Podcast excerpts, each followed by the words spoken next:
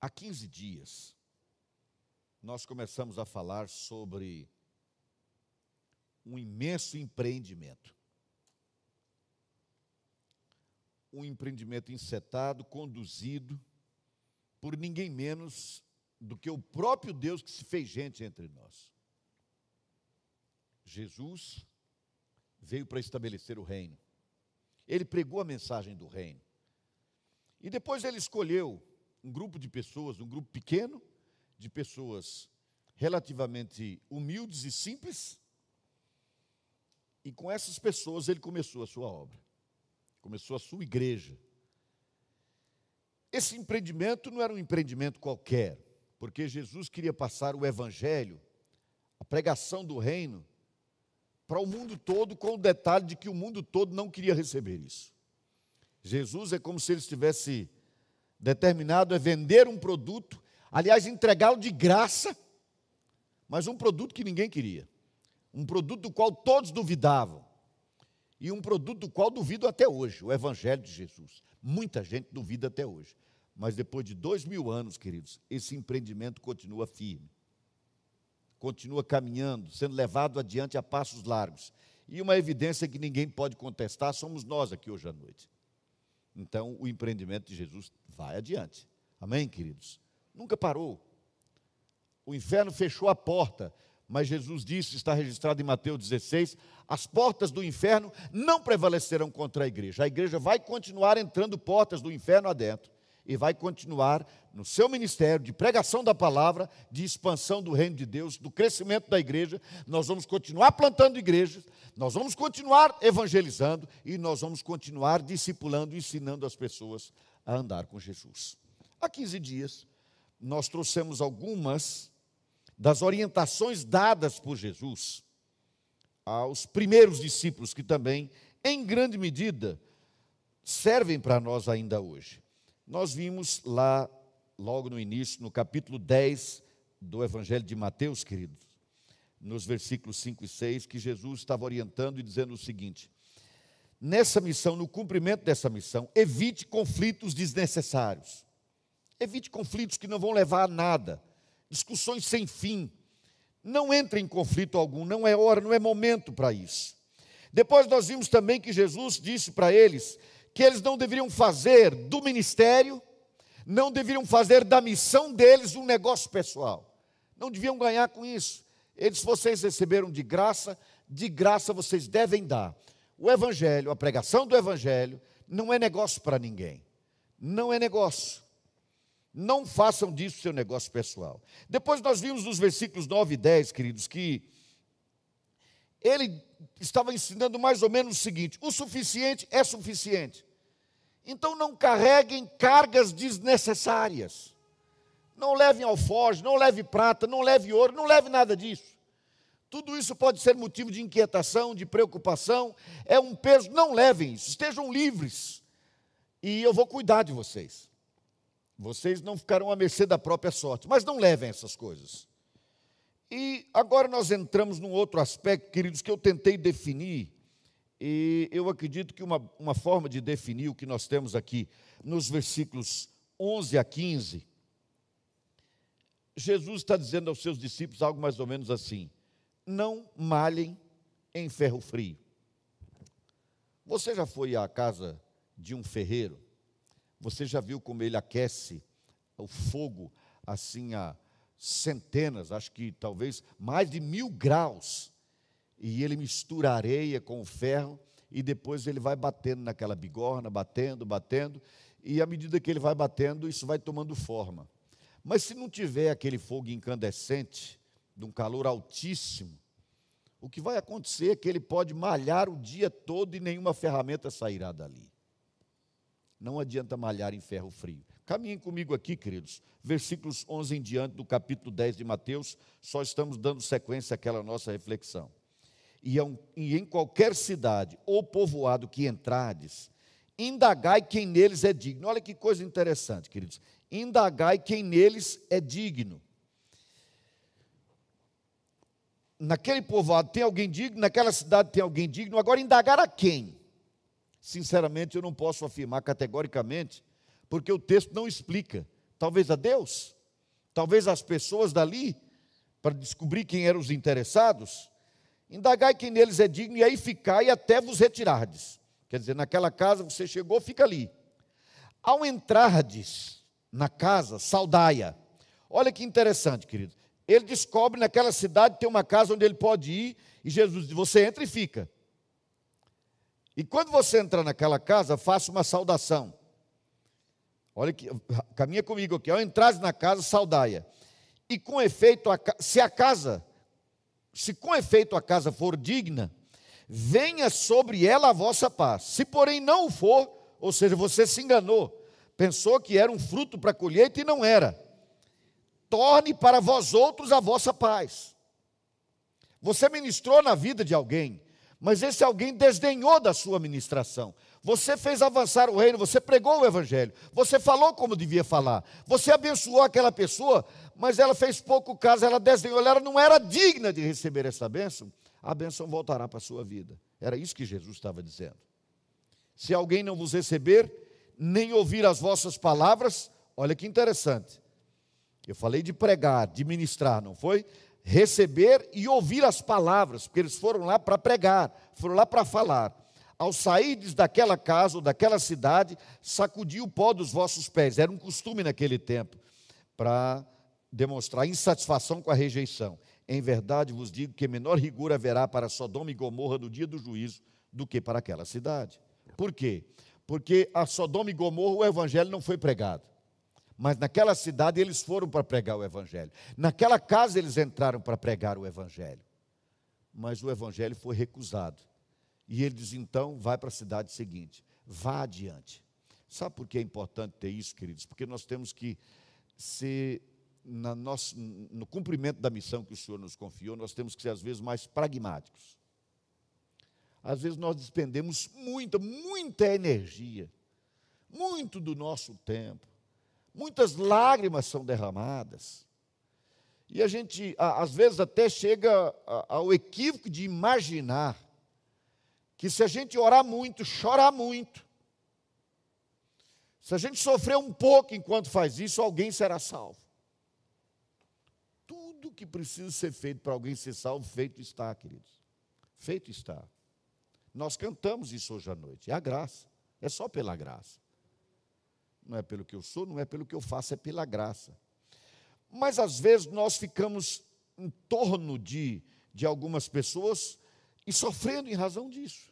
Eu já disse aqui mais de uma vez que tem agora, eu calculo aí cerca de 45 anos que eu oro por três pessoas. Curiosamente, coincidentemente, falei ao telefone com uma delas nessa semana. Nenhuma das três se converteu até hoje eu não preciso parar de orar por elas. O que me custa interceder por essas três pessoas?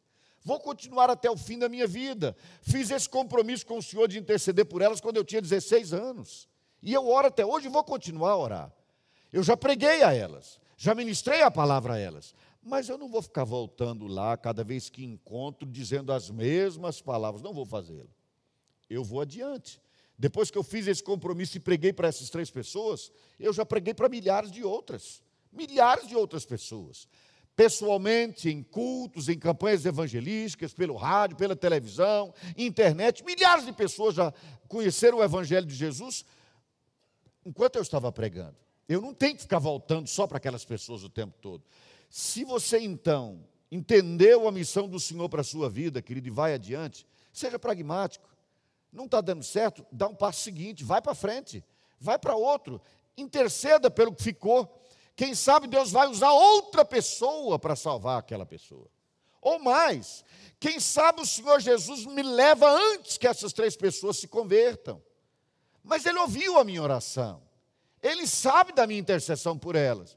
Então pode ser que eu já esteja com o Senhor e essas pessoas sejam salvas, e eu só vou celebrar na eternidade.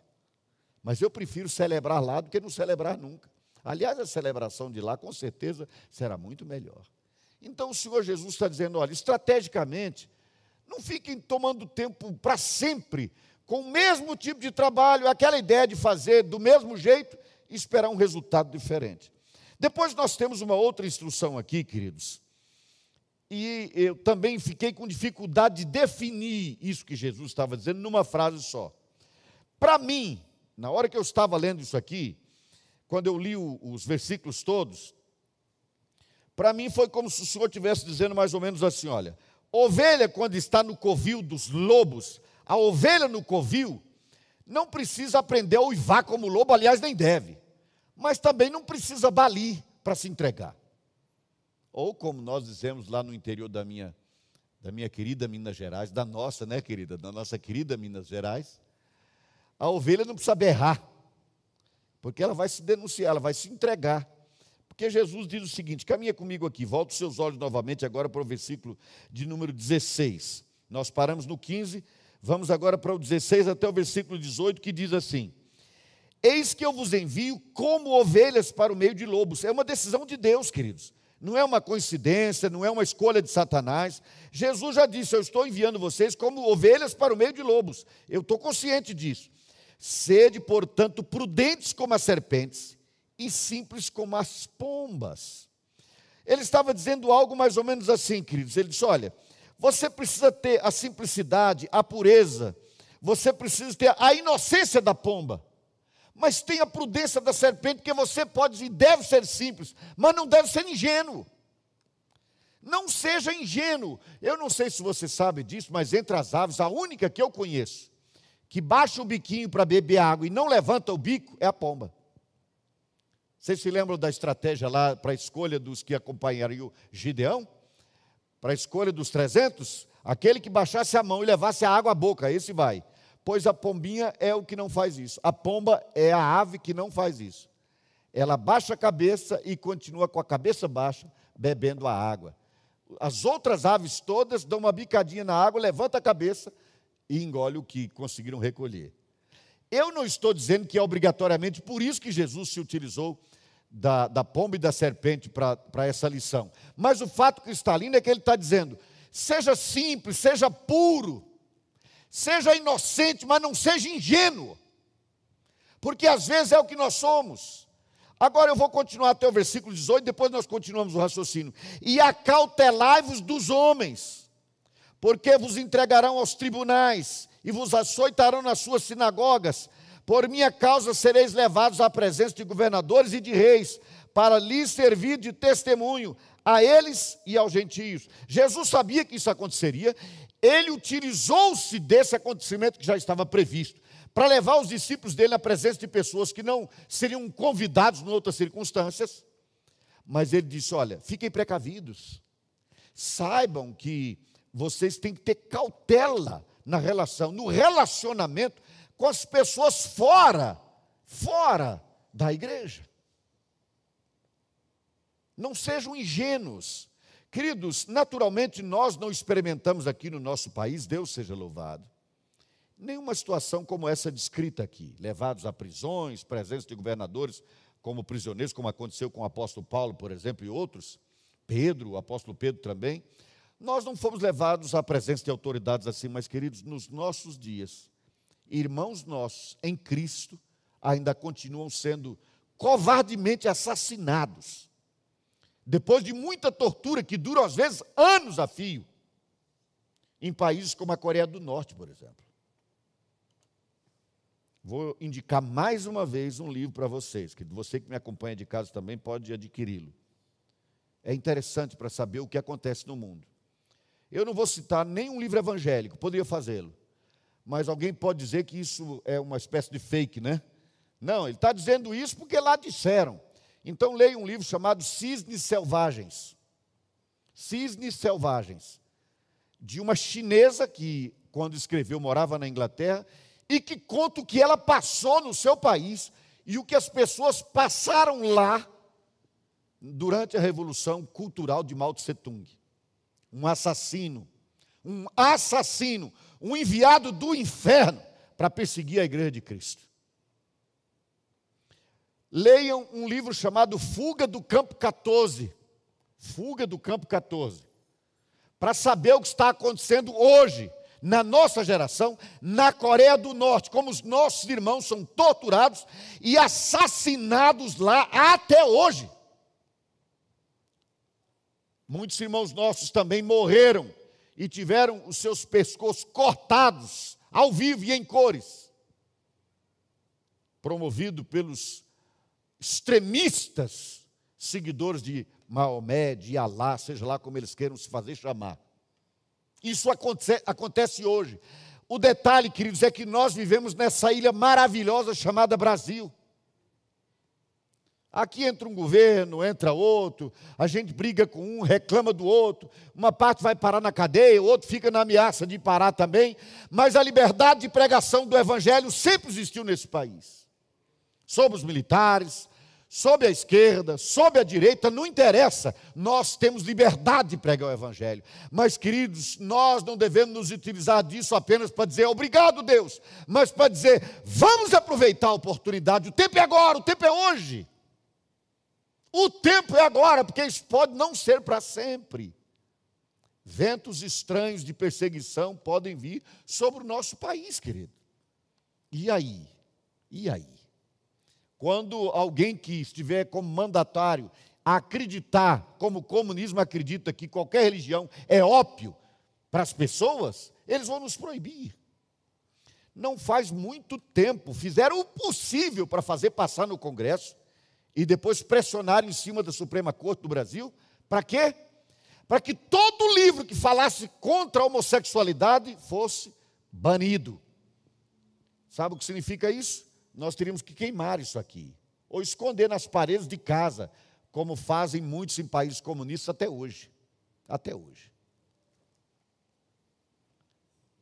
Mas o Senhor está dizendo o seguinte: seja sábio, seja prudente.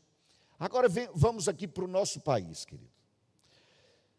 Eu sei que o que eu estou dizendo aqui agora, porque a gravação é ao vivo e nós não fazemos nunca uma edição para tirar o que quer que seja, isso acaba sendo público, aparente, uma aparente contradição ao que eu vou dizer agora. Mas, queridos, não é incomum que os crentes acusem-se a si mesmos. Vou dar um detalhe só. Na carteira de ministro dos pastores do Ministério 1 a 1 e dos presbíteros, no código de disciplina, um dos motivos de disciplina é o pastor começar a falar mal de outras igrejas começar a depreciar pastores de outras igrejas, por exemplo, ou outras igrejas. O, o Supremo Juiz é Deus. Nós não estamos aqui para julgar igreja nenhuma, nem pastor nenhum. Nós estamos aqui para pregar o Evangelho. Nós não queremos ensinar as pessoas como elas devem viver a vida delas. Nós estamos aqui para pregar o Evangelho de Jesus. E cada um será instruído e orientado pelo Espírito Santo por meio da palavra. Eu estou dizendo isso porque, queridos, repito, não é incomum, agora, especialmente nas mídias sociais, WhatsApp e outros meios, que os crentes comecem a se acusar mutuamente, um falando mal do outro. Vocês viram aquilo, contou aquilo outro, e fez mais aquilo e mais aquilo. A gente faz isso, queridos, nós fazemos isso. Às vezes é no automático. A gente, nós já nos acostumamos a isso. A gente faz até no automático, passa adiante. E aí o nome do Evangelho vai sendo envergonhado, envergonhado, envergonhado. Há poucos dias, alguém que se dizia evangélico, e eu não sou juiz dessa pessoa também, deputada federal, segundo a juíza, segundo a sua condição de ré, teria mandado matar o marido, que era o pastor da igreja e controlava as finanças dela e da família, e eles tinham mais de 50 filhos, a sua grande maioria adotados. E o que, é que a juíza disse? E eu penso, de forma indevida, penso que uma juíza não teve, deveria ter dito aquilo, a juíza disse que lá naquela casa todo mundo fazia sexo com todo mundo. Vocês já imaginam que prato cheio para o diabo contra a igreja de Jesus. Vamos deixar os ímpios passar isso para frente, queridos. Nós não precisamos fazê-lo. Sejamos prudentes. Sejamos prudentes. Você não vai ficar na fila do supermercado dizendo os defeitos que nós temos. Vocês sabem, eu sou casado. Quem me acompanha de casa agora, fique sabendo também, eu sou casado e muito bem casado. Tenho uma esposa maravilhosa que eu amo muito. Vocês nunca vão me ouvir aqui falando para vocês, e nem aqui para a igreja, nem na fila do supermercado, nem na fila do banco, nem em lugar nenhum. Eu nunca vou passar adiante aquilo que eu entendo que é mal contra a minha esposa. Mesmo que ela tiver cometido um erro, eu não vou colocar isso nas redes sociais. Não é do meu interesse que pensem isso dela, que conheçam algum eventual defeito dela. Isso é entre nós dois, nós resolvemos isso. Então por que, que nós fazemos uns irmãos em relação a outros? Jesus advertiu, ele disse: Gente, eu estou mandando vocês como ovelhas para o meio de lobos. Eu uso aqui uma figura parecida. Eu digo: o Senhor nos deixou nesse mundo como gatos num canil com o dever de ensinar o cachorro a miar. A nossa tarefa é dificílima, mas nós não precisamos ficar nos entregando, queridos. É porque nós somos é, perfeitos? Pelo contrário. Só estamos aqui hoje à noite porque nós aprendemos com o Senhor de que somos imperfeitos e que nós precisamos da graça de Jesus para nos dar vida nova. É por isso que nós estamos aqui. Nós estamos aqui porque sabemos que erramos. Mas, queridos, é preciso que a gente tenha prudência. Sejam prudentes porque eu estou mandando vocês como ovelha para o meio de lobos. Como aqui ninguém mata ninguém, ninguém prende ninguém por pregar o evangelho, a gente acha que pode sair dizendo tudo por aí, na repartição onde trabalha e tal. Não faça isso, querido. Não faça isso. Você não conhece o coração da pessoa que está na outra mesa. Você vai falar para ela, fale de Jesus, fale do evangelho de Jesus, pregue a palavra de Deus para ela. Pregue a palavra de Deus para ela. Mas se alguém tiver que falar mal do evangelho, que seja só ela. Que seja só essa pessoa, não nós. Nós não podemos ser um exército que atira contra ele mesmo. Já pensou vocês dois oficiais militares lá, queridos? Se vocês começassem a atirar uns contra os outros, onde ia parar? Não é verdade? Onde vai parar? Estou mandando vocês como ovelhas para o meio de, de lobos. Então, você não tem que aprender que vá como lobo, mas também não precisa fazer infantilidade e começar a balir por aí. Continuando, queridos, versículos 19 e 20 há algo aqui que eu considero da maior relevância, irmãos. Diz assim: ó, e quando vos entregarem, não cuideis em como ou o que é a vez de falar, porque naquela hora vos será concedido o que é a vez de dizer, visto que não sois vós os que falais, mas o Espírito de vosso Pai é quem fala em vós. Meus irmãos, Jesus estava dizendo algo mais ou menos assim: acredite no produto, ele será entregue a você e passe adiante, exatamente como receber. O que você receber, passe adiante. Não fique preocupado no que vai dizer, nem como vai dizer. Porque na hora que você tiver que falar, o Espírito Santo vai te dizer o que falar e como falar. Agora tem um detalhe muito importante. Prestem atenção, queridos.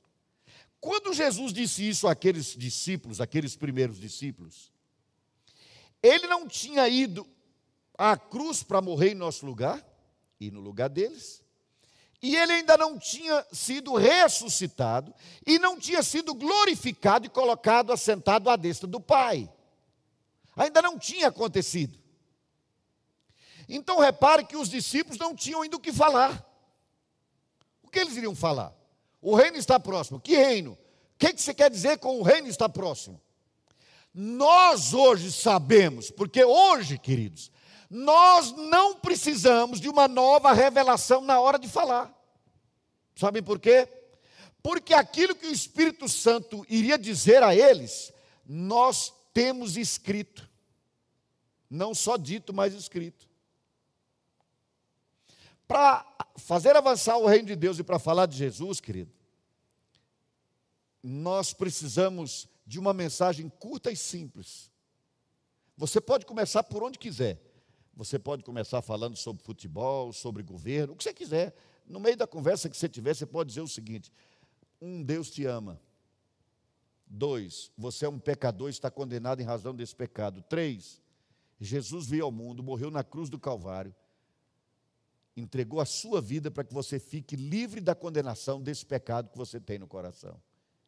E quatro, Jesus tem uma vida nova para te dar que pode começar agora. Basta que você entregue sua vida a Ele. Pronto. Quantos segundos eu levei para dizer isso? 15 segundos, talvez. Nem 30 segundos. E todo o evangelho está pregado. Eles não sabiam disso, queridos. Nós sabemos. Eles eram levados à presença de um governador, e o que, é que eu vou dizer agora? O que, é que eu vou falar? Eu vou falar que Jesus está aí? Eles mesmos ficaram na dúvida se ele era Deus ou não. Quando ele morreu, eles voltaram a pescar, voltaram às suas atividades perdidas que estavam. Um deles chegou a dizer: Eu não conheço Jesus, não sei quem é. Mas nós sabemos quem é Jesus. Nós sabemos a condição de Jesus hoje. Então, aquilo que o Espírito Santo iria revelar a eles, a nós já foi revelado e escrito, para que a gente possa voltar quantas vezes quiser e aprender novamente. Então, se você diz assim, eu não sei o que falar, eu digo, você sabe ler? Não? É analfabeto? Então, nós vamos colocar você numa aula para você aprender a ler. Porque no dia que você lê, basta ler aqui. Está aqui o que você precisa saber. O que o Espírito Santo ia revelar a eles, nós temos agora com riqueza de detalhes, queridos. E o que é que nós estamos fazendo com o que temos com riqueza de detalhes? Guardando na prateleira de casa. A estratégia não pode parar em nós, queridos. Nós somos um meio para ela continuar, para ela ir adiante, para o reino continuar sendo expandido, pregado, a mensagem do reino. E, finalmente, a gente tem aqui também, queridos, versículos 21 a versículo 23, que a perseverança nessa empreitada é imprescindível, é fundamental, é básica. Se não houver um espírito de perseverança na pessoa, e perseverar, queridos, é ir adiante quando tudo indica na direção contrária. Quando tudo está difícil, a gente continua e insiste. Isso é perseverança.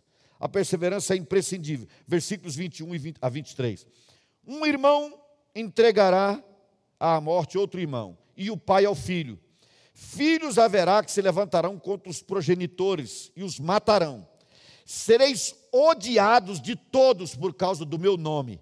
Aquele, porém, que perseverar até o fim, ao fim, esse será salvo. Quando, porém, vos perseguirem numa cidade, fugi para outra, porque em verdade vos digo que não acabarão, não acabareis de percorrer a cidade de Israel até que venha o filho do homem. E ele dá continuidade a essa ideia da, da, da resistência, queridos ele diz assim: o discípulo não está acima do seu mestre, nem o servo acima do seu senhor. Basta ao discípulo ser como seu mestre e ao servo como ao seu senhor. Se chamaram Belzebu ao dono da casa, porque tinham dito que Jesus estava possesso, se chamaram de Belzebu ao dono da casa, quanto mais aos seus domésticos. Portanto, não os temais Pois nada há encoberto que não venha a ser revelado, nem oculto que não venha a ser conhecido. O que eu vos digo às escuras, dizei-o à plena luz. E o que se vos diz ao ouvido, proclamai-o do, dos eirados. Não temais os que matam o corpo e não podem matar a alma. Parei um pouquinho. Ele está dizendo: não tenha medo, vá adiante, faça a obra, persevere, continue, insista. Veja que isso não é uma contradição em relação ao que eu disse há pouco, de que nós não devemos malhar em ferro frio. Não, o que está dizendo é: continue, vá adiante, um passo à frente. E naquele livro que eu citei há pouco, e essa é uma das razões de eu me lembrar sempre desse livro, lá a autora do livro Cisnes Selvagens mostra como, covardemente, sob a mira de fuzis, de armas. Filhos eram obrigados a humilhar publicamente os seus pais, ofendê-los, bater neles. E graças a Deus isso foi escrito por uma mulher que não é evangélica. Porque se fosse por um evangélico, quer dizer que é falso. Muitos dos filhos eram obrigados a denunciar os pais como crentes porque estava proibido o evangelho na China de Mao Tse Tung. Estava completamente pro, proibido. Mas eu vou dizer pela enésima vez aqui, para a glória de Jesus. Quando Mao Tse Tung proibiu a pregação do evangelho, a aglomeração de pessoas para atos religiosos, quando ele proibiu isso na Revolução Cultural, a igreja desapareceu, ficou em células pequenas, pequenos grupos escondidos. Quando ela desapareceu, tinha 10 milhões de pessoas. Quando ela pôs de mostrar a cara novamente, tinha 50 milhões de pessoas. Aleluia. Deus seja louvado. Deus seja louvado. Mas ele disse: não tenha medo, não fique apavorado, não fique assustado. Problemas vão acontecer. Agora vamos lá, queridos. Eu vou entrar nesse ponto e sair rapidamente. Por que nós não somos perseguidos mais do que eh, somos nesse país? É verdade que aqui e acolá temos um probleminha ou outro né, uma tentativa de imposição do Estado sobre a, nossa, sobre a nossa consciência. O Estado, aliás, vai virando um problema. Nem, nem o, o John Locke tinha isso em mente quando idealizou ah, um poder controlando o outro, e muito menos, acredito também, mais adiante, Montesquieu pensava que, de, que os três poderes depois fariam um conluio entre eles para todos os três querendo tutelar a consciência da sociedade, a consciência do cidadão. Salvo uma luta ou outra contra essa opressão do Estado, tentando tutelar a consciência do cidadão, o que é um absurdo. É como se eu escolhesse um grupo de pessoas para me controlar a consciência. É patético isso, por isso eu sou contra a ditadura de esquerda, de direita, de centro, de qualquer lugar que vier. Mas, meus amados, nós não temos uma perseguição real. E agora vem um versículo. O apóstolo Paulo, escrevendo a Timóteo, disse assim: Todos quantos querem viver piedosamente em Cristo serão perseguidos. Eu estou pedindo perseguição? Não. Deus nos livre de perseguição. Mas você não considera uma curiosidade, queridos, que o apóstolo Paulo tenha dito que todos que quiserem viver de forma piedosa serão perseguidos? Eu daí saio com a seguinte conclusão para mim mesmo, queridos. Será que eu estou vivendo piedosamente? Realmente estou. A igreja do Senhor Jesus no nosso país, querido, dá sinais de ser uma igreja piedosa, com a simplicidade da pomba, com a pureza da pomba, a despeito da prudência da serpente. Vocês sabem, amados, talvez esteja faltando algo em nós. Nós incomodamos muito pouco. E aqui, palmas para o partido político de esquerda, que com menos gente do que nós, muito menos gente do que nós, conseguiu virar esse país de cabeça para baixo. Dizem que nós evangélicos somos de 40 milhões para frente, para mais, para mais. Nós, então, só a população evangélica brasileira dá vários paraguaios, vários uruguais, eu não, não me lembro a Argentina. É, é, é mais do que o, a população de nações somadas. Mas nós não estamos conseguindo, queridos, entrar nesse país como o Evangelho entrou no Império Romano e levou uma transformação tal que o apóstolo Paulo foi chamado de transtornador do mundo. Quando ele chegou numa cidade, disseram: o transtornador do mundo chegou até nós. Em 30 anos, a igreja saiu de uma reunião em Jerusalém com 120 pessoas e chegou ao coração do império em Roma, tendo plantado igreja pelo império inteiro. E no século IV, o administrador, aliás, o imperador, entendeu que a melhor política para ele era estabelecer o cristianismo como religião oficial e obrigar todo mundo a ser cristão. Ponto para o inferno. Infelizmente, isso trouxe muito mal à igreja se, num certo sentido, aparentemente facilitou a pregação, as pessoas podiam viver a vida que bem quisesse, mas todo mundo era cristão. Se parece muito com o nosso país, diga-se de passagem. Aqui todo mundo é cristão. O pastor é cristão, o padre é cristão, o pai de santo é cristão, o homem de negócio é cristão, a prostituta, o homossexual, o preso da papuda. Todo mundo é cristão nesse país. Quando todo mundo é, ninguém é no fim das contas. Esse é o problema ou muito pouca gente é.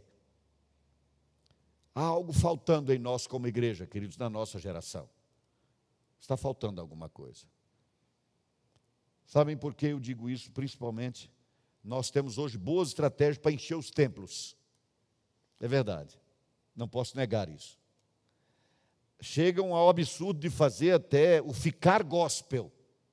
Vocês sabem disso. Aqui em Brasília, houve o ficar gospel.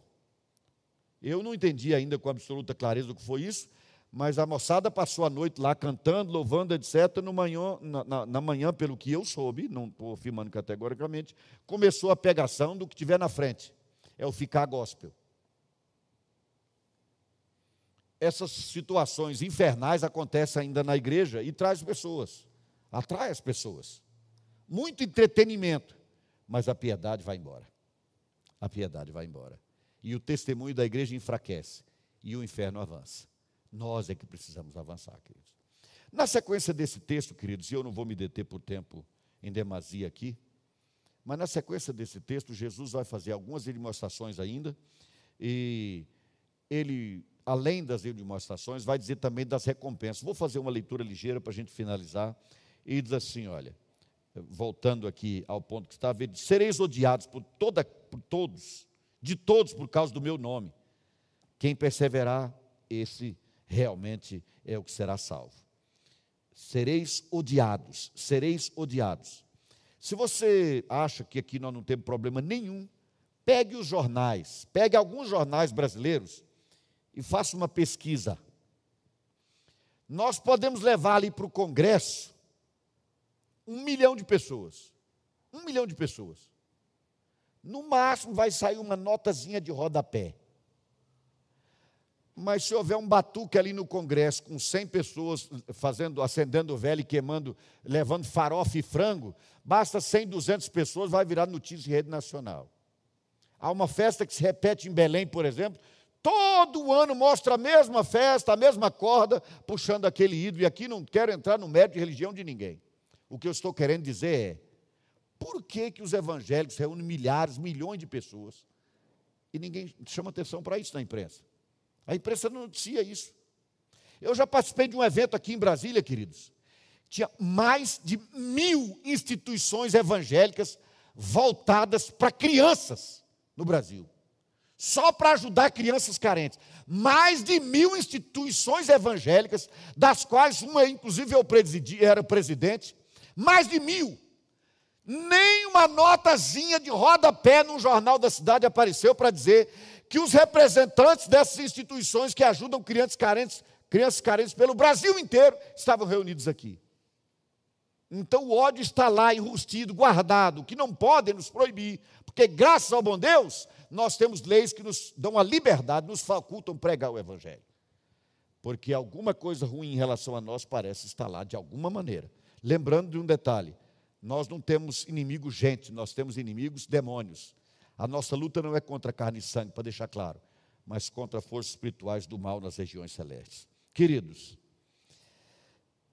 para concluir esse assunto e não ter que voltar a ele daqui a duas semanas, porque próximo final de semana é aniversário da igreja, o Senhor Jesus diz: não tenham medo, não tem mais os que matam o corpo, nem, nem coronavírus. Coronavírus mata o corpo, querido. Não tema quem mata o corpo, e não pode matar a alma. Temei antes aquele que pode fazer perecer no inferno tanto a alma como o corpo. Eu preciso abrir aspas aqui, porque eu estou dizendo isso, parece que foi uma casualidade, mas é porque hoje de manhã eu trouxe uma ministração sobre isso, dizendo, gente, parece que o medo voltou. Depois de desaparecer, gente com medo, apavorada de novo, de novo. Como eu disse antes, uns 10% da igreja contraiu, todo mundo está vivo e bem, Deus seja louvado. E ninguém contraiu aqui, que se saiba. Ninguém contraiu aqui. Então não há motivo para não estarmos juntos. Aí Jesus faz uma garantia, queridos, é um estímulo a esse ministério. Não se vende dois pardais por um aço, por uma pequena moeda, e nenhum deles cairá em terra sem o consentimento de vosso Pai. Quanto a vós outros, até os cabelos todos da cabeça estão contados. Não temais, pois, bem mais valeis vós do que muitos pardais. Deus cuida, é isso que ele está dizendo. Gente, vão adiante, vão em frente. Deus cuida até do cabelo da sua cabeça. Quem cuida de cada cabelo da cabeça, cuida de tudo. Cuida de tudo. Portanto, todo aquele que me confessar diante dos homens, também eu confessarei diante de meu Pai que está nos céus. Hoje você pode dizer, não, mas eu confesso, todo mundo sabe que eu sou crente. Hoje você pode fazer isso. Lá, se fizesse, podia ser morto. É por isso que ele está dizendo: se você não tiver a coragem, a determinação de me declarar diante dos homens, confessar, caminha comigo, então também eu vou negar você diante do meu Pai. Mas aquele que me negar diante dos homens, também eu negarei diante de meu Pai que está nos céus. Você confessa a mim, eu te apresento ao Pai. Você nega a mim, eu nego você diante do Pai. Não penseis que vim trazer a paz à terra, não vim trazer paz, mas espada. Queridos, eu estou acelerando, porque eu não quero voltar a esse assunto, na verdade. Mas aqui há algo que as pessoas, especialmente você de casa, que não está aqui conosco no tempo, está me acompanhando agora, você talvez seja uma daquelas pessoas que diz que Jesus, Jesus veio só para paz. Tudo em Jesus é paz. Sim, é verdade. A paz que Jesus promete, entretanto, não é a paz que o mundo dá. A paz que o mundo dá é a paz do cemitério, onde não há nenhum tipo de conflito, não há nenhum tipo de problema. Não há problema, há tranquilidade, mas a paz verdadeira que Jesus dá é aquela que está no coração da pessoa, mesmo quando há conflito. Porque ele disse: Eu não vim trazer paz, eu vou trazer guerra. Por quê? Olha a continuação aqui, queridos. Pois vim causar, é forte essa expressão, eu vim causar divisão entre o homem e seu pai entre a filha e sua mãe, e entre a nora e sua sogra. Nada a respeito de você, tá, Norinha linda? a minha nora está bem na minha frente aqui, ajudando. Assim os inimigos do homem serão os da sua própria casa. Olha que interessante, querido. Jesus está advertindo disso. Muitos discípulos de Jesus que eu conheci ao longo da minha vida, queridos, se refugiavam como discípulos de Jesus no convívio da igreja.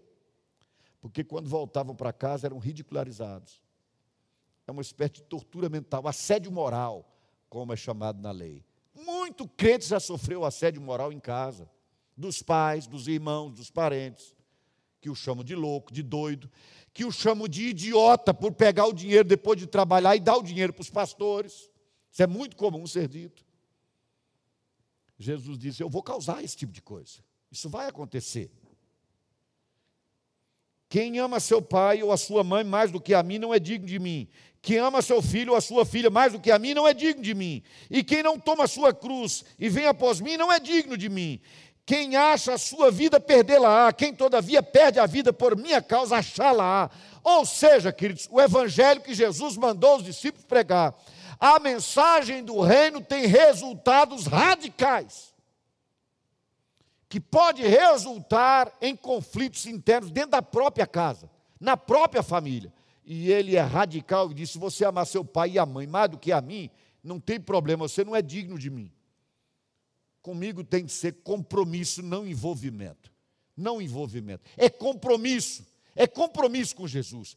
Nós nos tornamos especialistas em levar pessoas a se envolver com Jesus. Mas nós deixamos para trás o que Jesus ensinou, que é levar as pessoas a ter compromisso com Jesus. Para ter leite no café da manhã, a vaca se envolveu. Para ter presunto no café da manhã, o porco teve que morrer. Ele teve que morrer. Isso é compromisso, não é envolvimento. Tem muita gente envolvida com o Evangelho, com o nome no hall de membros da igreja, mas tem pouquíssimas pessoas comprometidas com Jesus até as últimas consequências para viver e para morrer. E é isso que Jesus requer de cada um dos seus discípulos, queridos. Para levar adiante esse, essa, essa tarefa grandiosa, que já dura dois mil anos, nós precisamos desse nível de compromisso. E ele fala finalmente de algumas recompensas e diz: Quem vos recebe, a mim me recebe. E quem me recebe, recebe aquele que me enviou. Se alguém abriu a porta para você, abriu a porta para mim. E quem abriu a porta para mim, abriu a porta para Deus. Quem recebe um profeta no caráter de profeta, receberá o galardão de profeta. Quem recebe um justo no caráter de justo, receberá o galardão de justo. E quem der de beber, ainda que seja um copo de água fria, a um destes pequeninos, por, esse, por ser este meu discípulo, em verdade vos digo que de modo algum perderá o seu galardão. Meus amados, todos os não crentes deveriam escutar isso aqui. Sabe o que significa isso, querido? À medida que nós vamos pelo mundo afora pregando o Evangelho, nós vamos levando a bênção de Deus.